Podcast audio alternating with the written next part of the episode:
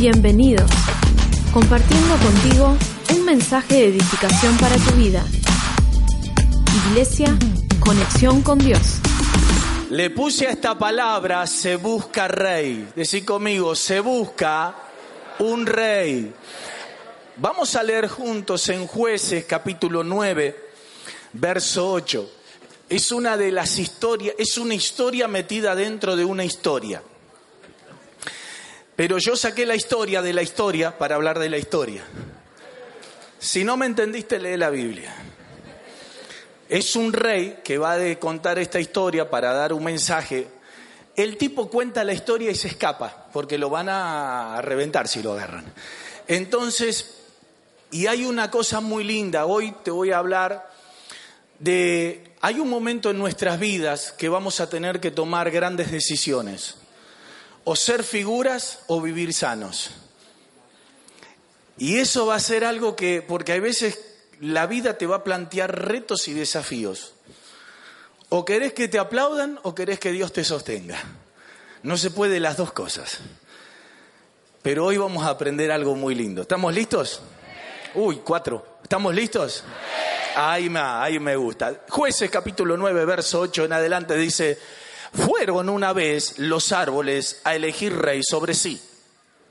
Y dijeron al olivo, reina sobre nosotros. Mas el olivo respondió, ¿he de dejar mi aceite con el cual a en mí se honra a Dios y a los hombres para ir a ser grande entre los árboles?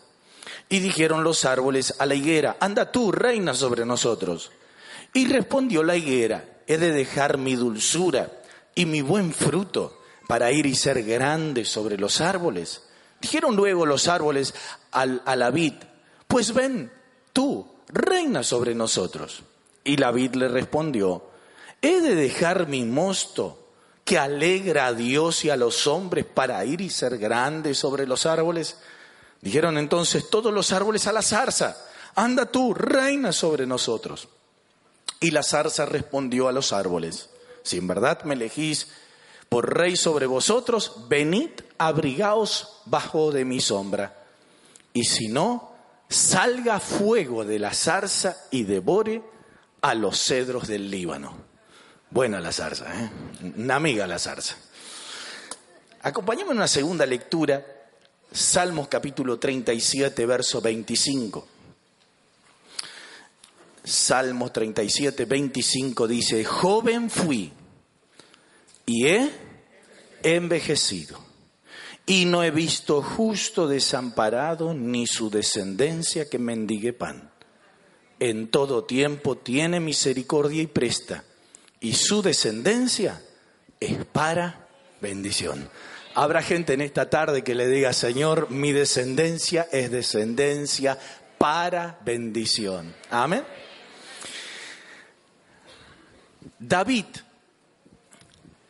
ya ve la vida desde el chau. Déjame explicar de esta parte. ¿Cuántos tienen menos de... Acá me voy a meter un problema. ¿Cuánta gente es joven? Algunos mienten, pero te la dejo pasar.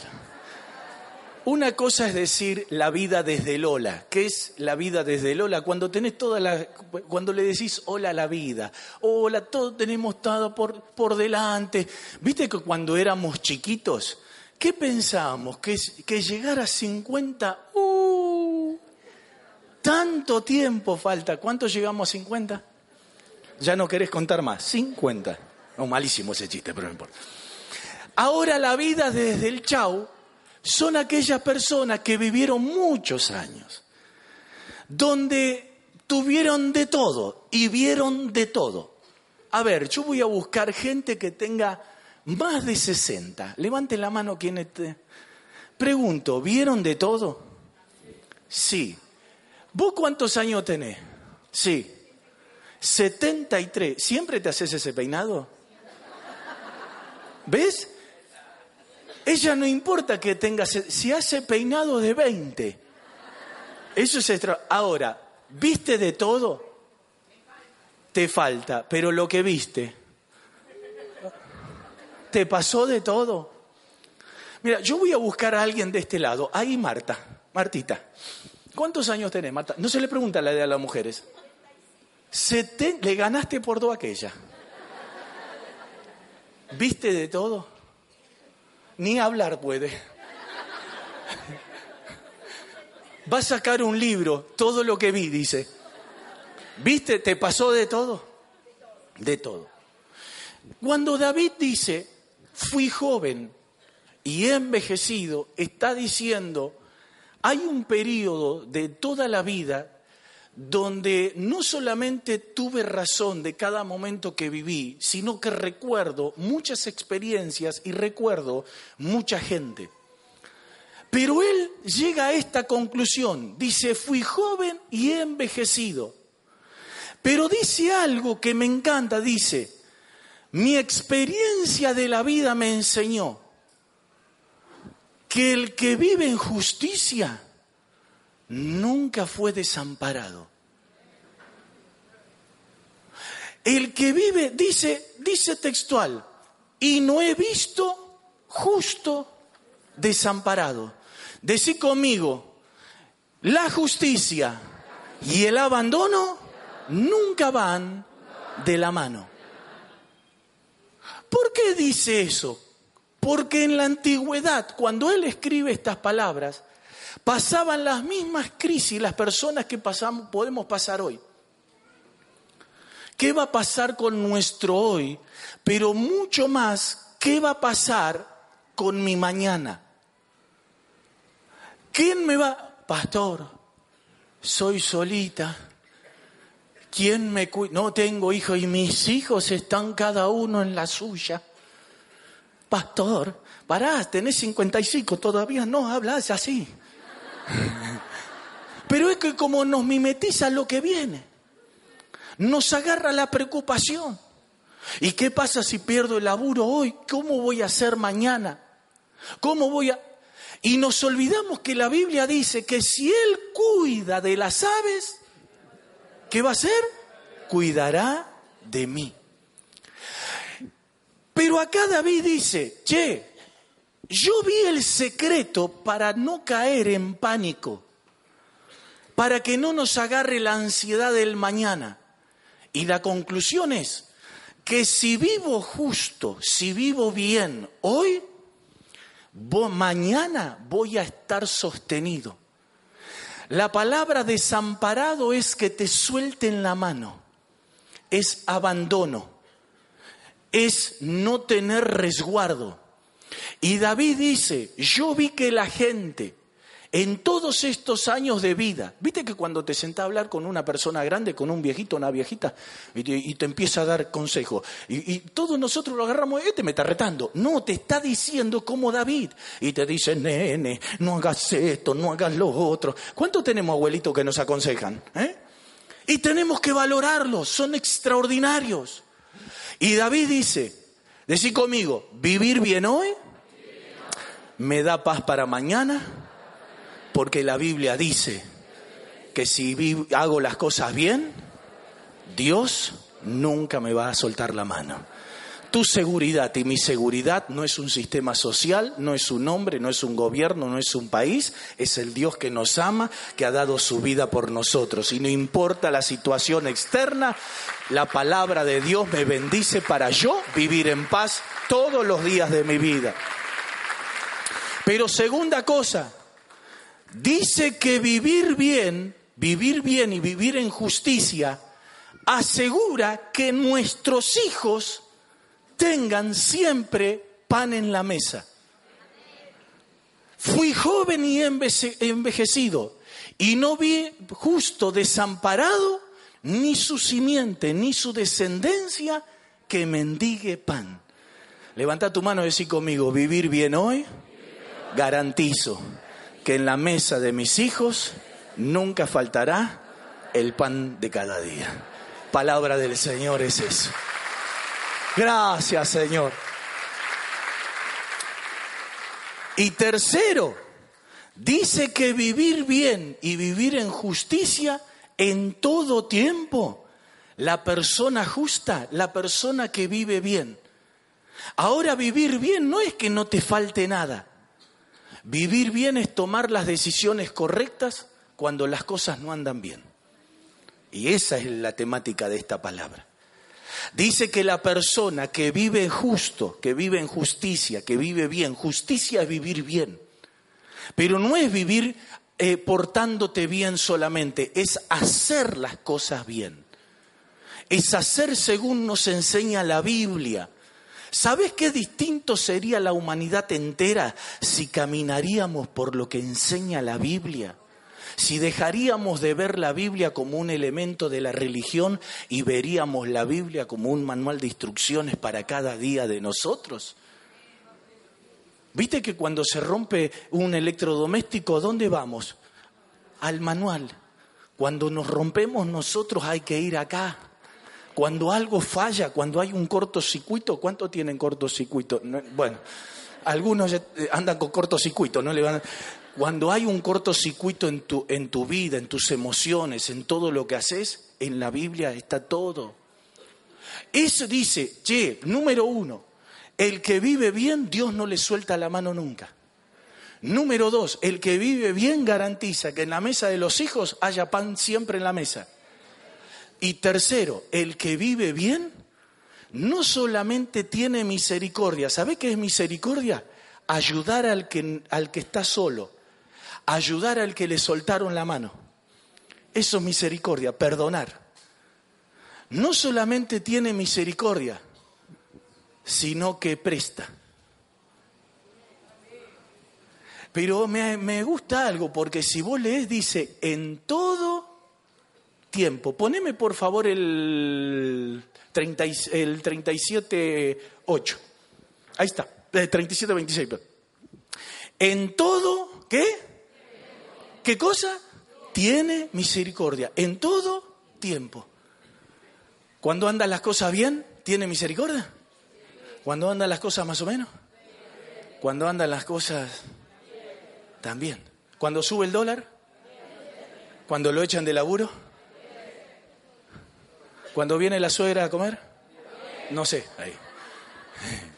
En todo tiempo. O sea que lo que pase por fuera nunca va a afectar lo que vive por dentro. El secreto de la buena vida es tener en nuestro corazón al Dios bueno, a Cristo el Hijo y al Espíritu Santo que nos ayudará y nos ayuda cada día en todas las cosas. Decir, conmigo, yo elijo vivir bien. Dale gracias a Dios en esta tarde. Gracias, Señor. Ahora, dice en todo tiempo. O sea que, como dijimos recién, en las crisis no es afectado. Porque a veces creemos falsamente que porque estamos en una iglesia, a nosotros las crisis no nos pegan. No, nos pegan a todos todo el día de la misma manera. ¿Cuántos dicen amén? Te entiendo que no levantaste la mano, de pastor, de lunes a viernes vivo la crisis, me vengo un domingo, me la hace recordar. Sí, ¿Te pega la crisis? Sí. Ahora, muchos de nosotros hemos cambiado hábitos, hemos tenido que ver las cosas desde otro. Es como que perdés un poquito de tranquilidad. O sea que la crisis nos va a pegar a todos en todos lados. Escuchen 2 de Corintios 4, 8 y 9. Mira lo que dice en este pasaje. ¿Lo leemos juntos? Che, ¿vino alguien? Eh? ¿Lo leemos juntos? que estamos... No, como lo está leyendo me angustio yo. Sí, me atribuyo y me angustio y lo leemos con fuerza, con gana, con garra. Viste como había unos locos desaforados, me declaro, parecía que estaba en la cancha, así. ¿Lo leemos bien? Vamos.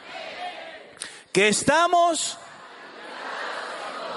mas no en apuros. Nueve.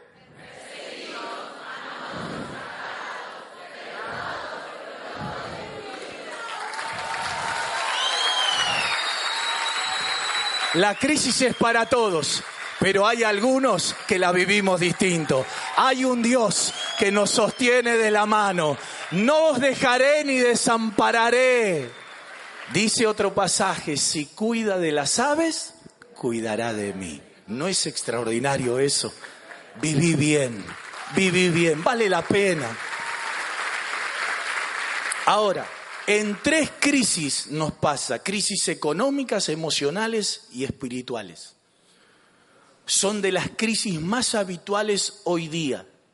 La crisis puede golpear pero el justo tiene recursos como resolver sus crisis. Vuelvo a decir, la crisis puede golpear, la crisis quizás te está golpeando, pero los justos saben que Dios no desampara. Si hay algo que Dios no te suelta la mano, es cuando estás pasando por crisis. Lo que no significa que humanamente sentimos que Dios no está. Y ahí es donde se activa la fe. Porque cuando estás en crisis no lo sentís a Dios. Cuando venimos y en crisis venimos a la iglesia, ¿cuánto hemos llegado en crisis a la iglesia? Che, hay, bien, casi todo. Hay algunos que deberían ir al cielo directamente. Te ahorramos el paso. ¿Quién quiere partir con el Señor ahora? Pase, ¿no? vinimos en crisis a la iglesia, ¿sí o no? Y vos viniste y estabas así. Y el pastor dice, decile al de al lado, no, no hinché, no, ahora no tengo ganas. No lo dijiste. Y el de al lado te dice, viste lo que dijo el pastor, te bendigo. Y vos, y vos estás con la cabeza en otro lado, ¿te pasa o no te pasa? Y vos decís, le presté cinco lucas a este y no me la da. Cara dura. Lo llamo y no me atiende. Y el pastor cante, me declaro libre. ¿Libre de qué? Pagame las cinco lucas. Y vos decís, no, no estoy bien, pastor. Y el de al lado te dice, bendecime.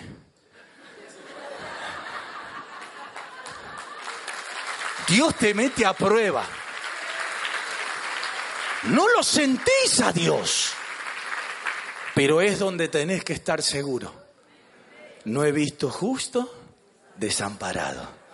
Si viviste bien, quizás las crisis te peguen emocionalmente, económicamente, quizás te peguen en otras áreas, pero es ahí donde Dios dice, estaré contigo todos los días hasta el final de los tiempos.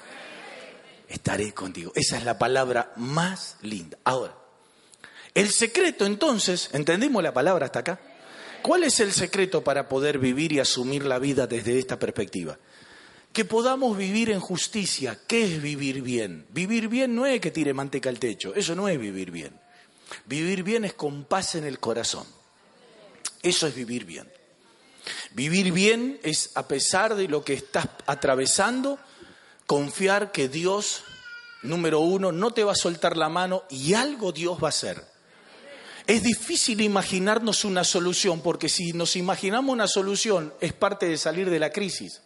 Pero tener fe es no ver la salida y saber que algo Dios va a hacer. Entonces, ¿cuál es el secreto? Y el secreto está en saber, primero, qué le molesta a Dios, qué lo enoja a Dios. Eso es lo primero que yo voy a entender porque si yo vivo bien y le agrado a Dios, para Dios eso es justicia. Pero si yo vivo mal y hago cosas incorrectas, Dios se enoja. No me están entendiendo en esta tarde. Entonces lo vamos a leer en la Biblia. Proverbios 6, 16. Miren lo que dice. Seis cosas que aborrece Jehová. ¿Sabe lo que es la palabra aborrecer? es un sentimiento de reprobación, cosa que parecería a nivel natural el odio. Pero Dios no odia, Dios rechaza, repele, eh, expulsa. Es un sentimiento de rechazo. Dice, seis cosas no le hacen bien a Dios. Y aún la séptima abomina su alma. O sea, dice, che, te voy a dar las siete cosas que si evitas estas siete cosas, Dios te va a mirar con agrado todos los días. Y si hay alguna de estas siete cosas que la estamos viviendo, Dios quiere ayudarte a que dejes de vivirla. Porque Dios quiere que vivas en justicia. ¿Para qué? Porque no he visto justo desamparado, ni su simiente que bendigue pan. ¿Estamos listos? Vamos a leerlo y después lo vamos a, a desarrollar.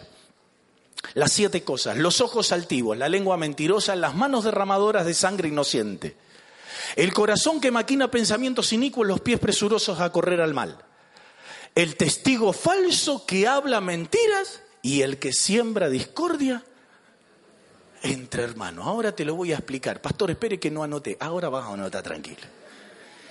Primera cosa, dice ojos altivos. Decí conmigo, ojos altivos. ¿Qué quiere decir ojos altivos? Te lo traduzco en tiempos de ahora y que lo entendamos todo. Los fanfarrones. ¿El fanfarrón o la fanfarrona? ¿Cuánto? No, no, no levanta la mano. Te lo digo en otro término. La persona que se la cree. ¿Conoce? Levante la mano quien conoce a alguno. El que no levanta la mano tengo para presentarte al final de la reunión. Eso es un ojo altivo. ¿Viste la gente que vos le contás algo bueno que hiciste. Y después que te gastaste, porque vos decís, wow, no sabes, me saqué un 7.25 en matemática. 7.20, ya el 7 era un milagro. El 25 es como que el cielo abierto, una cosa así. El que, el que, el que no sabe matemática y tiene un 7, ¡wow! y lo sacás y lo subís a Instagram y subís la historia. Y viene tu compañero, puede ser un examen o puede ser algo de la vida. Viene tu compañero, ¿qué te sacaste? Papá, 725. ¿Eso? Mira, un 10. Y no estudié.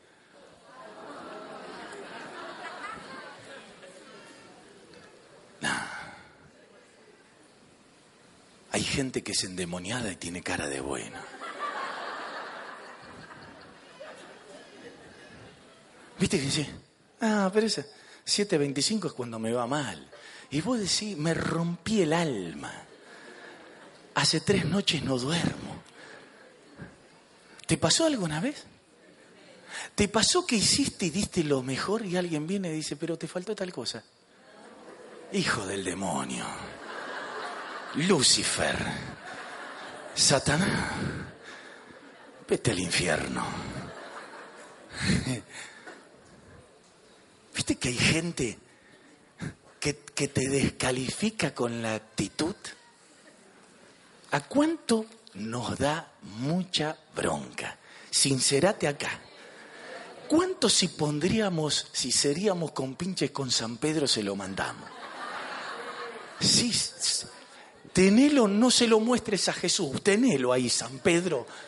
Mándalo a la eternidad, no lo mande, pero me lo saco de acá, San Pedro. ¿Sí o no? ¿Cuánto queremos matar a alguno por sus actitudes de soberbia, de fanfarronería, pedantes? ¿Te pasó o no te pasó? Bueno, si a vos te pasa, a Dios también. Dios dice, aborrezco esto. Entre nosotros no me lo banco. Me molesta esto. La gente que vive y hace eso para mí no es justa. Duro, ¿eh? Segunda cosa, decí conmigo, el mentiroso. Cuatro levantaron la mano. Vamos a trabajar un poquito este tema. Levanten la mano todos, el mentiroso. ¿Cuántos de lo, de lo que están acá mintieron alguna vez en la vida? Bonito. Con razón venía a la iglesia. Te hace falta, arrepiéntete. duro el mensaje, duro, pastor. Sí. Ahora, ¿cuántos son capaces, se atreven, pensalo bien qué vas a hacer, de preguntarme si yo miento? No, sí, no, mentir no, he mentido. Porque esa es la diferencia entre el que mintió o miente alguna vez y el que vive mintiendo. Juan dice, che, nunca digas no tengo pecado porque ya lo haces a Dios mentiroso. El tema, una cosa es cometer un pecado y otra cosa es vivir en pecado. Una cosa es que te mentiste o por ahí en un momento usaste el recurso para zafar algo, porque el que miente, escuchen, hace dos cosas. Oculta algo o quiere sacar ventaja. El que usa el recurso de la mentira es porque tiene que tapar algo que lo avergüenza. O miente para tomar provecho y ventajar, tomar ventaja, pisar a alguien. Eso es mentir. me siguen acá? Ahora, el mentiroso, esto habla de una persona que sistemáticamente vive mintiendo. ¿Dios puede perdonar nuestra mentira? Sí, de hecho que ya te la perdono. Ahora, tenemos que preocuparnos si tenemos como actitud de, vida vivir zafando. Entonces mentimos acá, pastor, pero una mentirita piadosa. Mentira igual una mentirita acá, zafé por acá, zafé por acá, y me acostumbro a vivir de esa manera. A Dios le molesta eso. ¿Cómo querés que yo te sostenga en tus crisis? ¿Cómo querés que mañana en la mesa de tus hijos haya pan si vos vivís mintiendo? Tercero, decí conmigo, las manos derramadoras de sangre inocente. Esta palabra tiene que ver con un espectro más amplio del que entendemos. Porque si yo digo, bueno, che, ¿quién, mató a alguien alguna vez? Quizás alguno en una, una vida sin Cristo o cometió un asesinato, ya pagó, pagó la culpa en la cárcel, la justicia, viniste al Señor y ya estás acá. O sea, no es habitual que matemos naturalmente. Pero esto, manos derramadoras de sangre inocente, significa no solamente generar muerte física o generar heridas en el otro, significa también generar heridas y muertes emocionales. ¿Qué es eso? Cuando alguien traiciona en lo emocional, cuando hay un engaño, cuando hay eh, una infidelidad, cuando hay un, robo y, de pronto los hijos que roban a los padres. Y se genera una herida emocional. Pero es una herida perfectamente evitable, pero la persona no le importa, es insensible. Entonces genera heridas y muertes emocionales. Hay gente que ya no cree en rehacer su vida. ¿Por qué? Porque cuando mira para atrás, tuvo este problema, este engaño, esta separación, esto, esto. No, déjame. La gente que provoca ese tipo de cosas con su carácter, sus actitudes, Dios mira y dice, eso no me gusta, eso no me lo aguanto más. Pero también hay otro tipo de, heridas y de muerte, que son las espirituales. Hay personas que dejaron de congregarse por muchos líderes espirituales, pastores y demás,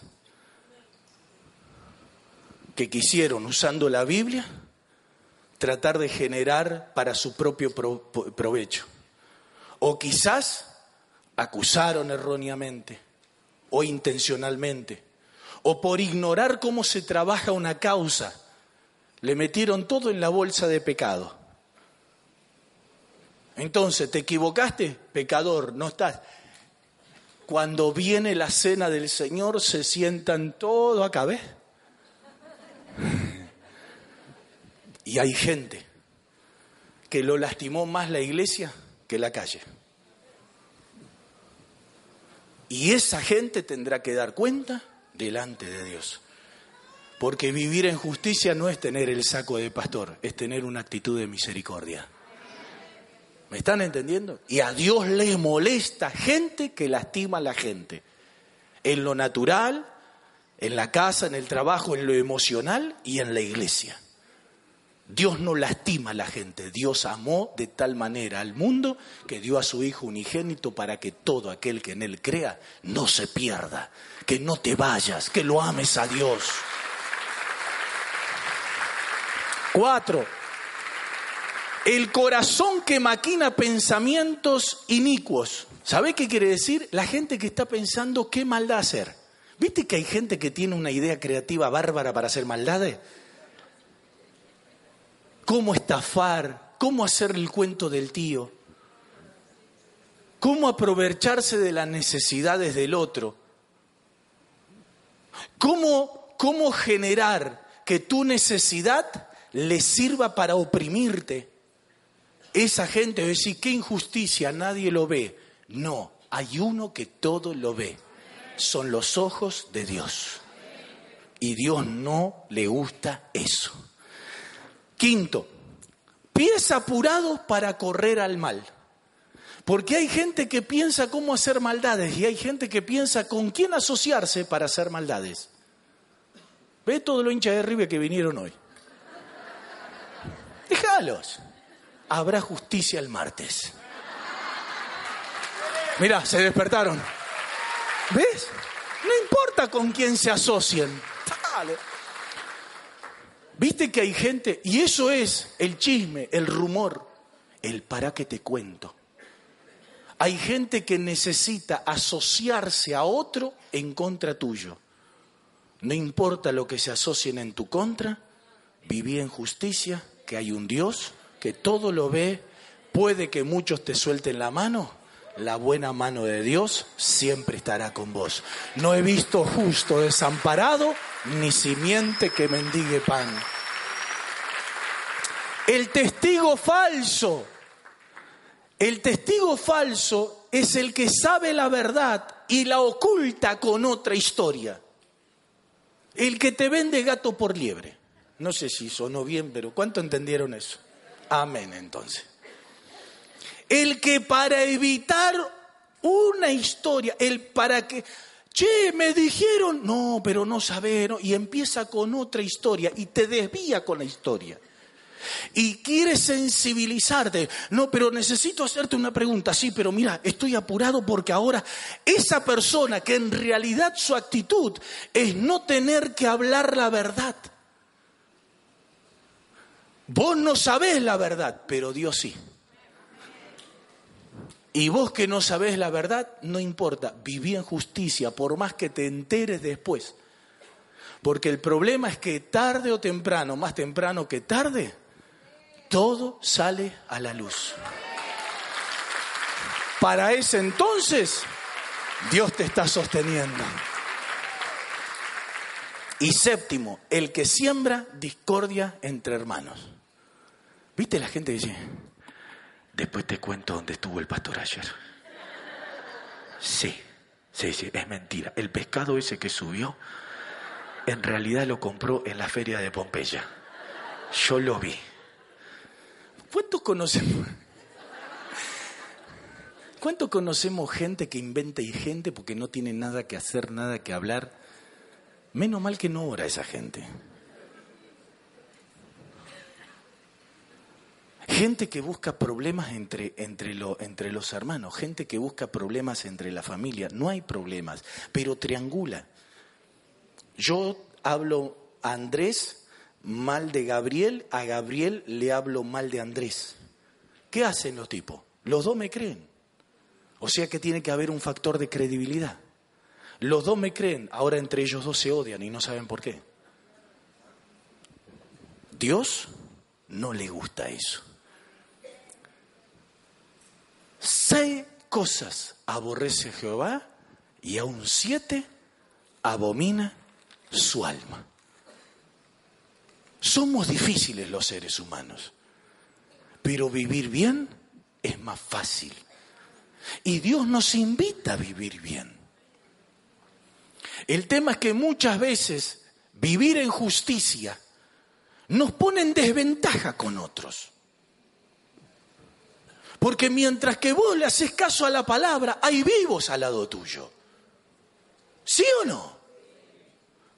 Mientras vos le obedeces a la palabra, hay gente que por tu sencillez y tu manera verás de vivir, porque sabe que no vas a reaccionar, porque sabe que no vas a hacer nada malo, se aprovecha de tu bondad.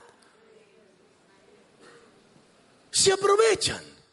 Entonces eligen una vida fuera de la justicia porque saben que vos por elegir a Dios y vivir en justicia no vas a reaccionar y no vas a hacer nada.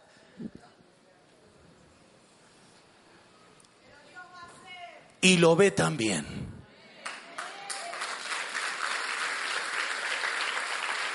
¿Me están entendiendo? ¿Cuál es el método? Entonces te viene una vocecita y sé igual. Sé bíblico, pero de los viejos, el Antiguo Testamento. Ojo por ojo, diente por diente. El que las hace, viste que lo saben. Y es como que te da un sentido de alivio. ¿Por qué no la venganza? Y hay gente que cae en eso. Vos me la hiciste, ahora aguantátela. Y eso es una propuesta que el enemigo sabe que si aceptas ese estilo de vida, te estás bajando de la justicia. Y sabe que si pisaste el palito, estás comprometiendo tu presente, tu mañana y la mesa de tus hijos. Pero yo he visto justos en la vida que no la pasaron del todo bien, pero eligieron esperar en Dios antes que reaccionar y fueron bendecidos y fueron prosperados porque fui joven y envejecido y no he visto justo desamparado, ni su simiente que mendigue pan. ¿Cuántos podemos decirle, Señor, gracias, gracias? En ese aplauso le estás dando gracias a Dios por aprender su palabra de manera sencilla, práctica, de corregir conductas, actitudes, de cambiar el carácter. Porque puede ser que antes no lo sabíamos, pero Dios nos invita a cambiar y a vivir bien. Amén y amén. Vamos a ponernos de pie. Venga, adoración, por favor. Una vez el bosque se queda sin un líder. Entonces salen quién nos va a reinar, quién va a ser el que va a ser el líder, el que nos va... Y hay cuatro tipos de árboles, en realidad tres árboles y un arbusto. Y vimos que el ofrecimiento, y voy a ir al revés de hoy a la mañana, voy a ir del final para atrás. El ofrecimiento se lo hacen al olivo. Como no aceptó, se lo hacen a la vid, perdona, a la higuera. Como no acepta ni el olivo ni la higuera, se lo hacen a la vid. No, aceptó el árbol de aceituna, no aceptó el árbol de los higos, no acepta el árbol, la planta de uva. Entonces, ¿a quién le hacen el ofrecimiento? A una zarza. Y la zarza, no sé si alguna vez vieron, vieron en el campo, en el desierto, en el sur, la zarza es un, es un arbusto, ni... Se ha descubierto que su madera no sirve para nada, ni para escarbadientes sirve. O sea, es un arbusto que no sirve para nada. Es chiquitito, así. Como nadie quería aceptar, llegó el ofrecimiento y la zarza hizo... Se puso ancha la zarza. Y dijo, ¿ustedes quieren que yo sea el rey? Perfecto. Dos condiciones, o mejor dicho, una condición y si no, una consecuencia. Y la guerra le dice la zarza, ¿ustedes quieren que sea el rey? Vengan todos bajo mi sombra.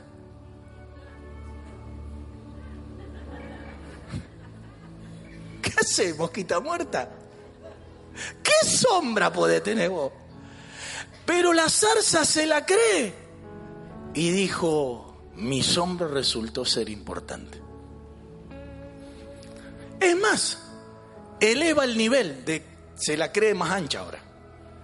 Y dice, y el que no quiere venir a mi sombra, fuego va a salir de mí y los voy a quemar aunque sean un cedro.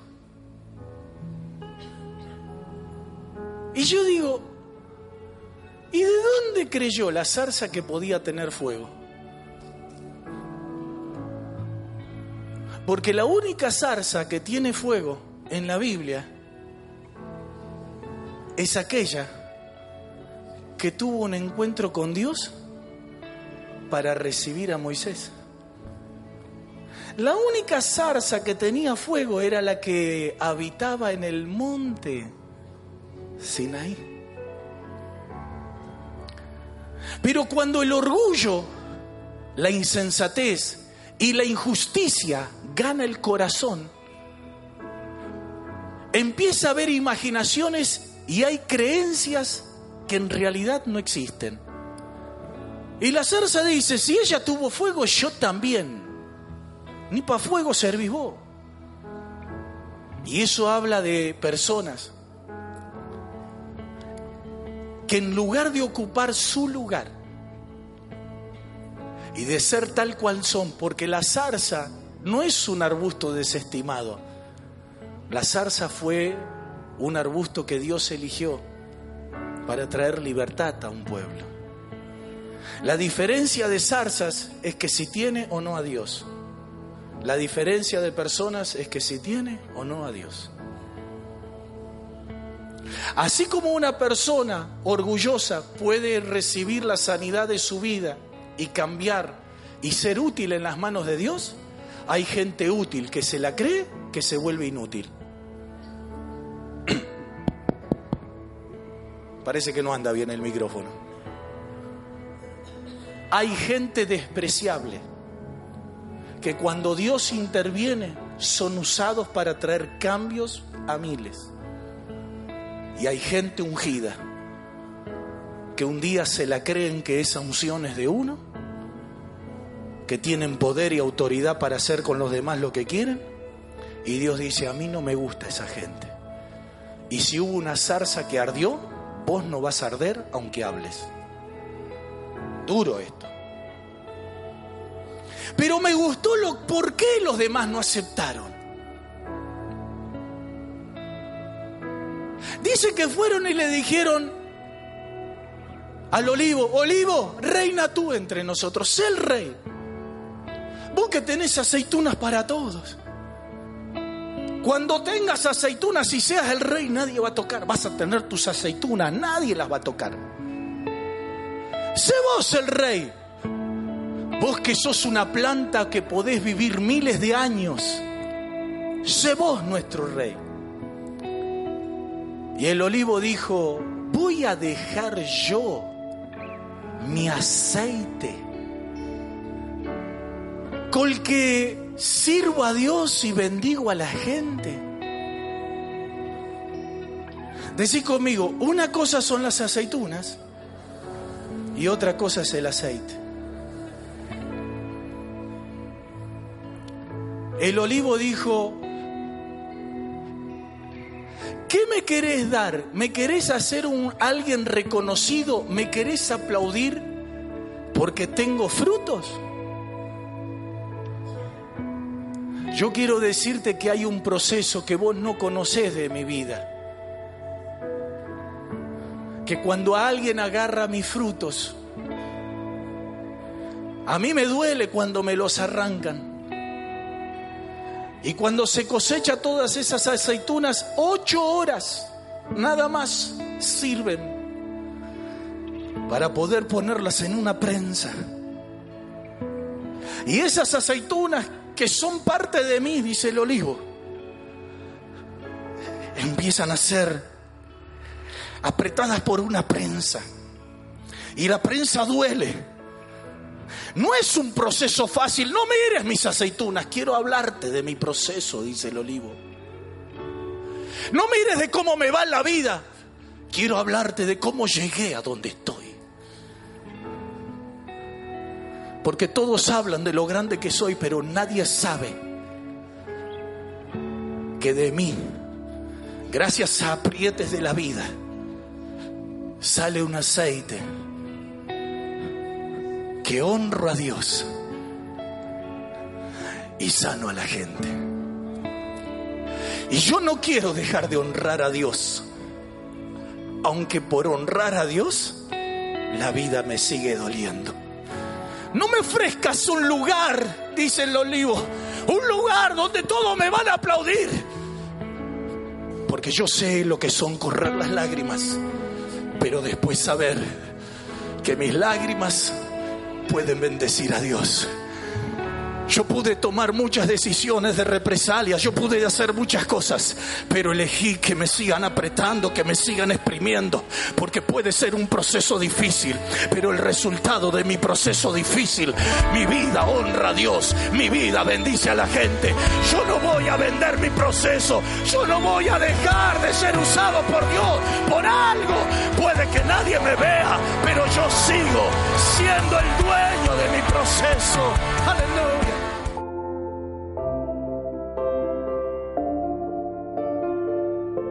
Gracias por estar conectados con nosotros. Te esperamos nuevamente. Iglesia, conexión con Dios.